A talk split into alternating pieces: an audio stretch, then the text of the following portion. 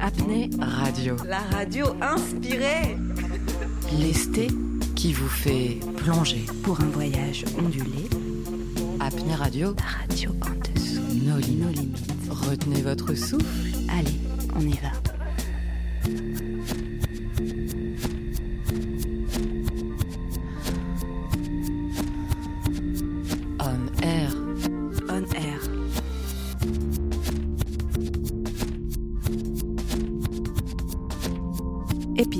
2.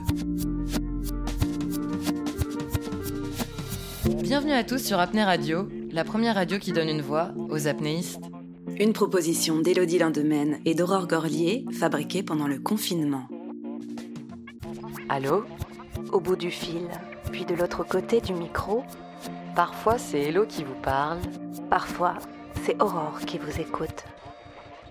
Alors, Ça débute par un appel téléphonique puis ça s'écoule en ondes poétiques, pour se dissoudre en fond radiophonique. parce que parler avec des apnéistes échoués, n'est-ce pas entrer dans un plan mental réunifié? Bienvenue dans ce second épisode d'Apnée Radio. Retenir son souffle, arrêter de ventiler, Qu'est-ce que ça peut bien nous évoquer? Venons-en tout de suite à l'apnée dont l'outil principal est cette faculté. Dire à quelqu'un Laisse-moi respirer N'est-ce pas demander avant tout une sérénité? Et si ne pas respirer en apnée était la meilleure façon d'y arriver? Et si cette liberté se retrouvait de manière inversée? Car en apnée, cesser de ventiler, c'est dans son propre corps se réfugier.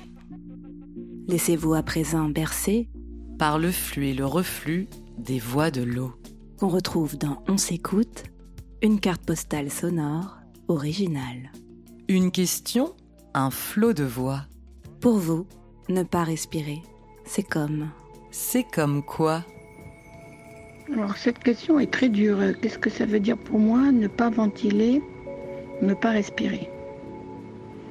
Ben, J'imagine que c'est faire de l'apnée. Ne pas respirer en tant que tel euh, n'est pas une sensation particulièrement agréable. C'est un acte où euh, on suspend la vie, qui pour certains est contre nature. Quand je parle d'apnée à ma femme, ça, le, le fait de bloquer sa respiration, elle l'étouffe, elle suffoque. Pour moi, ça a toujours été euh, le, le seul moyen euh, d'essayer de passer le plus de temps possible au fond de l'eau. Quand je pense aux Bajots et aux peuples de la mer euh, qui, eux, euh, retiennent leur souffle fait, euh, plusieurs fois par jour pour aller se nourrir, on nous a conçus avec la capacité de bloquer la respiration. Donc ça n'a rien d'antinaturel. D'ailleurs, maintenant, je me dis pourquoi effectivement on fait de l'apnée. Bon, pour découvrir un autre environnement que la Terre, certainement. Donc ne plus respirer, c'est être aventurier, on va dire. Ça signifie quoi Pour moi, ne pas respirer? Eh bien, justement, je trouve que l'on n'arrête pas de respirer. Parce que la respiration, c'est c'est la vie, quoi. On, on en a tous besoin. C'est bien respirer en fait. Quand on est en apnée, on n'a surtout pas cessé de respirer, on a juste cessé de ventiler. La respiration, euh, ça passe par les pores. La respiration, c'est aussi ce qui se passe à l'intérieur de, de son corps, au niveau, euh, au niveau alvéolaire. On respire énormément avant et après. Mais ce qui est intéressant, c'est ce qui se passe avant. Quand on s'apprête à arrêter de respirer. Le but est de partir le plus relâché possible et le plus détendu possible. Donc, euh, faut savoir euh, bien ventiler avant, bien se détendre, Pour accumuler le maximum d'énergie, prendre une belle inspiration. essayer de sentir ce remplissage dans le corps. Imaginez l'oxygène se répandre dans les poumons et apporter cette force. Se mettre au ralenti afin d'utiliser l'énergie qui nous est donnée le mieux possible. C'est un temps de pause dans la machine à penser qui, qui tambourine euh, sans cesse. on est dans une bulle. Un peu comme si des fois on avait un peu du coton dans les oreilles là quand on est quand on est sous l'eau et on est on est tout seul avec soi-même et les pensées s'évadent. On laisse le cerveau à la surface et on apprécie l'espace de quelques instants ces sensations si basiques. Pour euh, un moment. Le moment de relâchement total dans lequel on est quand on va s'endormir, quand on est sur le point de s'endormir. Et puis à un moment, bah, on sera là à penser, à, à se concentrer sur, euh, sur une partie du corps et à un moment, on sera plus là. C'est cette espèce d'entre-deux. On sera complètement relâché et, et plus vraiment dans sa tête être euh, vraiment euh, dans le moment, à l'écoute de ses sensations, à l'écoute euh, de, de, tous les petits signaux que le, que le, corps, que le corps envoie, et, et entrer dans un monde de, de silence. Tout est lent au fond de l'eau, et c'est quelque chose que j'aime beaucoup. Et pendant, on sent le corps qui cherche à respirer, et on en prend d'autant plus conscience elle est toujours là, elle se cache un moment. On ne maîtrise pas totalement sa respiration, parce qu'à un moment donné, le réflexe inspiratoire prend le pas. Ce sentiment euh, assez désagréable, en fait, hein, d'être à bout et de lutter, de se battre contre soi-même pour tenir, tenir. L'accumulation de CO2 euh, donne envie de respirer et euh, se, se, traduit par un certain nombre de manifestations psychologiques et physiologiques. Le but étant de faire avec et de les accepter euh, le plus tranquillement et le plus calmement possible. Voir jusqu'où on peut aller. Ça devient vraiment difficile les limites et où on se rapproche de, de l'hypoxie. Généralement, il est temps de sortir de l'eau à ce moment-là. On ne peut pas passer une demi-heure dans l'eau comme un dauphin ou une baleine même si euh, c'est vrai que ce serait euh, pour moi le, le Graal. C'est développer ses capacités au-delà de, de ce qu'on est en tant qu'être humain. Ce n'est même pas une parenthèse, c'est une continuité avec ce qui va se passer après et ce qui s'est passé avant. Le fait de réaliser des choses que l'on pensait impossibles donne euh, de l'assurance en soi et peut donner quelque part un sens hors du commun à ce qu'on réalise tous les jours. Dans la vie de tous les jours, je peux écouter tranquillement ma respiration, m'y réfugier et, tout compte fait, m'y recueillir.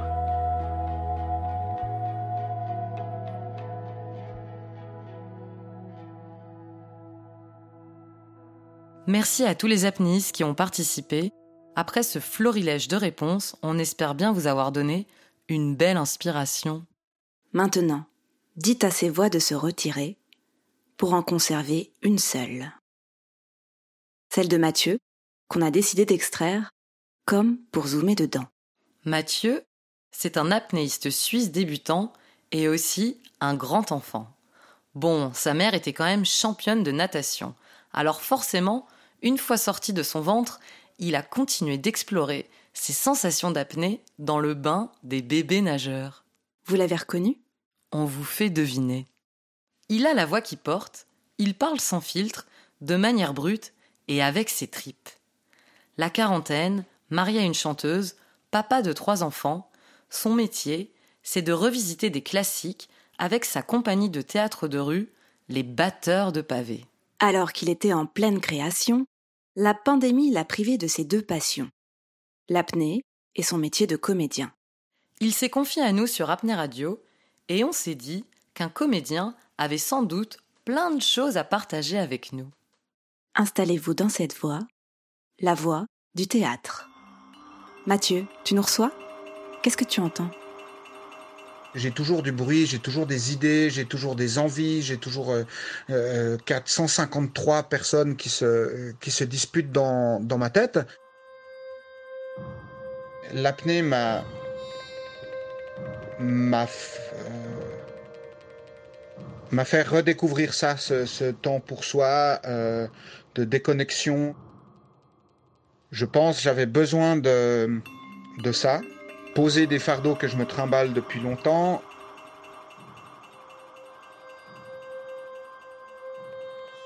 J'ai découvert avec l'apnée à quel point j'avais besoin de, de m'offrir ce luxe du silence, se laisser porter en fait, plutôt que d'essayer de, porter les choses, d'essayer de créer quelque chose, d'essayer de répondre à des, à des sollicitations.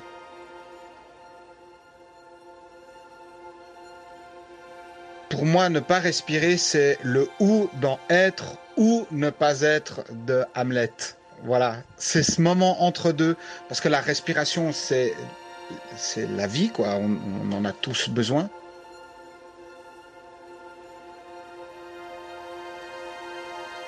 Être ou ne pas être? Là est la question.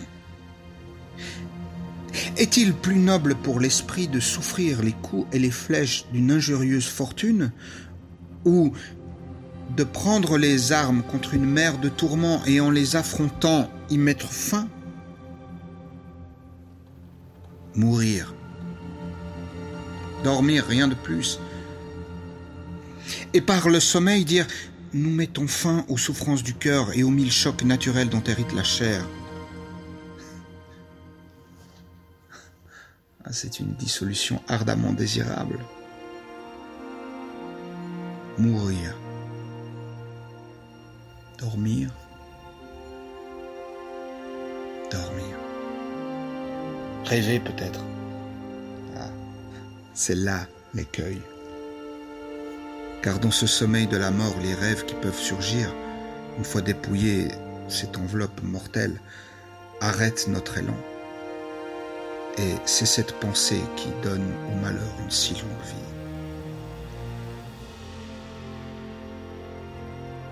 Mais silence. Silence.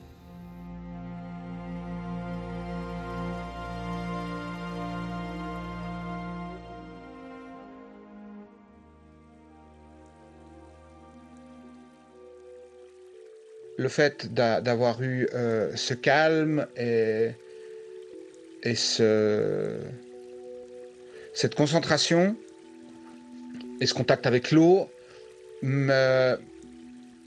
après coup, souvent, j'ai des idées, mais j'ai des, idées, des, flashs, des, révélations sur euh, un moment d'un spectacle, une réplique, euh, une phrase que je comprends enfin, ou euh, une, idée de spectacle, une idée de, de départ pour créer mes, propres spectacles. Parce que la concentration et, le calme qu'implique l'apnée se prolongent quand même, en tout cas pour moi, un moment après.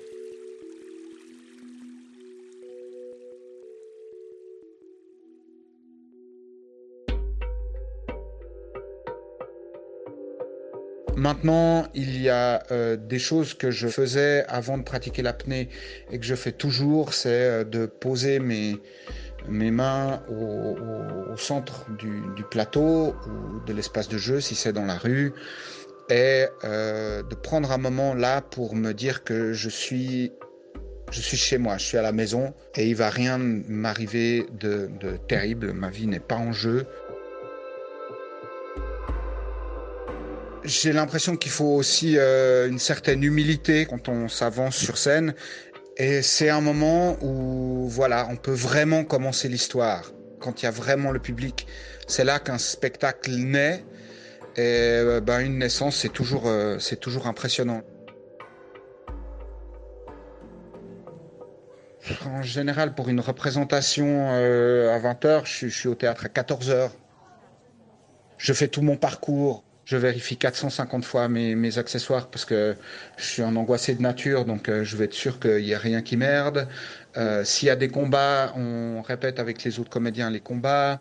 Je me fais des italiennes. Euh, ça veut dire se dire tout le texte assez vite pour justement, une fois qu'on est sur scène, ça devienne un automatisme, qu'on n'ait pas à penser à c'est quoi le texte, mais qu'est-ce que je dis, qu'est-ce que je raconte, qu'est-ce que je vis euh, à travers mon personnage. Les apnéistes aussi, ils font euh, dans, les, compétitions, euh, ils s'entraînent à, sortir de l'eau au protocole, à, à, prendre trois grandes inspirations, à dire I'm OK, à faire le signe avec la main. Tout ça, c'est des choses qu'on travaille, travaille, travaille et qui sont pour créer des automatismes et qu'on puisse juste réagir aux, impulsions des, partenaires de jeu ou du public dans la rue, l'inattendu euh, peut arriver euh, de manière euh, fracassante. Et si on n'y fait rien, si on ne fait rien avec ça, on, est mort. Parce que la vie, elle sera toujours plus forte que nous, je pense, que nous sur scène. Par contre, si on l'utilise, si on en fait quelque chose, pour le public, c'est perçu comme de la haute voltige on a beau être au milieu de la tirade, euh, être ou, pas, ou, en train de mourir, et il y a quelqu'un qui est en train de traverser le plateau, si on n'en fait rien, bon, on est un bon comédien. Si on en fait quelque chose et qu'après on est capable de revenir dans l'histoire, en rejouant, en n'avoir rien perdu de, de la tension du personnage, en ayant dit bonjour à la personne très calmement, moi j'adore voir ça en tant que public.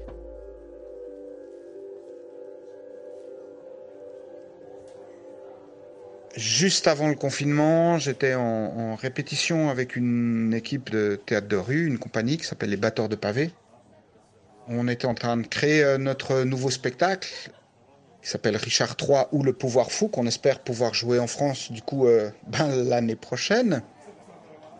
Tout au départ des répétitions, j'ai pas pratiqué l'apnée ou des exercices d'apnée avant de commencer les répétitions du tout.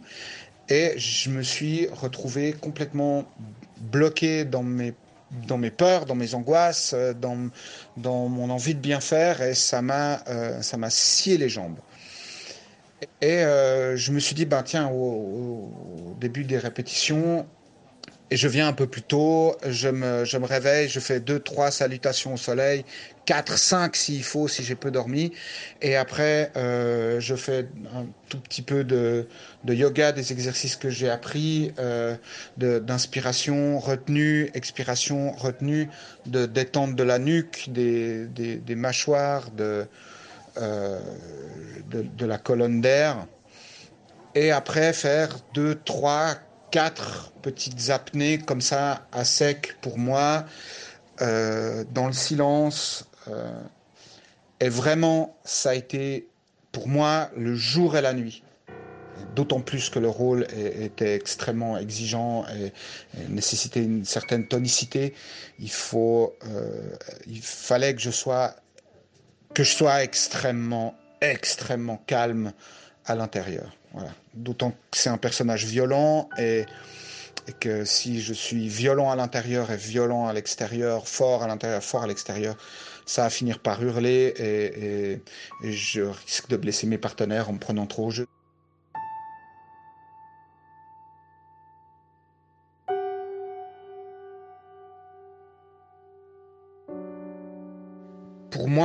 Descendre, c'est pas forcément descendre physiquement, c'est plutôt descendre en soi.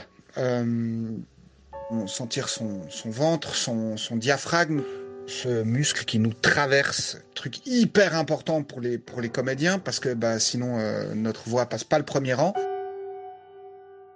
Si tu te tends, si tu te crispes, euh, la tension, elle va être tout de suite sur les cordes vocales. Et puis il faut être au bon niveau de, tension de cet élastique. Sinon, si on tire pas assez fort, eh ben, l'élastique il est tout détendu et puis c'est mou.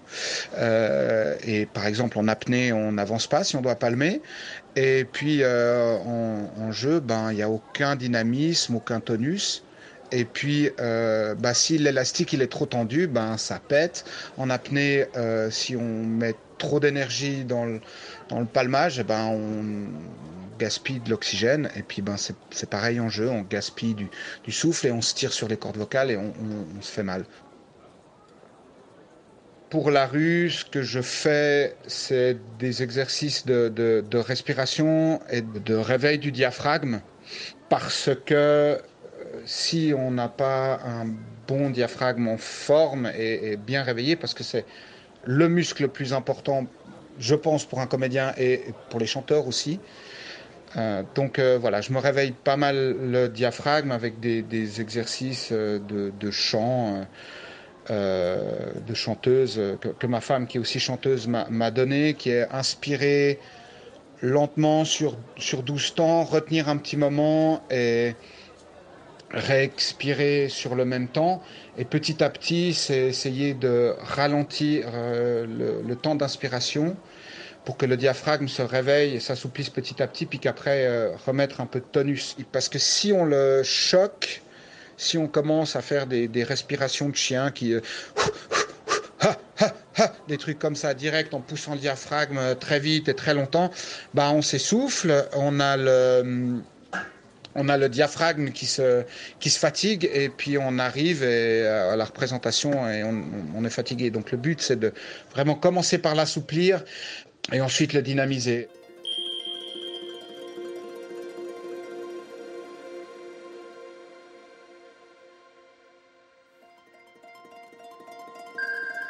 N'importe qui qui a vu un, bébé remarque euh, comme ce ventre se serre, se contracte, comme le diaphragme est puissant alors que c'est un, minuscule petit être qui souvent euh, crie beaucoup plus fort que nous et euh, se casse extrêmement rarement la voix.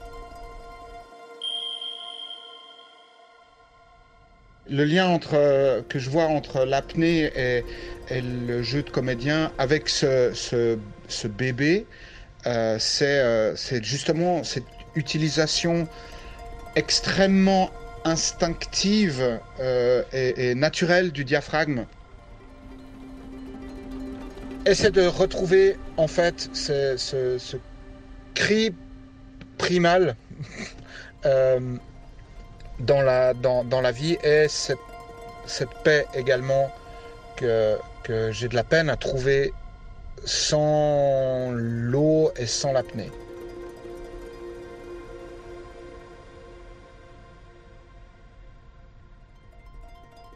Si vous aussi vous recherchez ce cri primal dans l'apnée, si vous avez goûté à ce cri, capable de figer, d'étirer le temps ou de changer le courant, réagissez, commentez, partagez.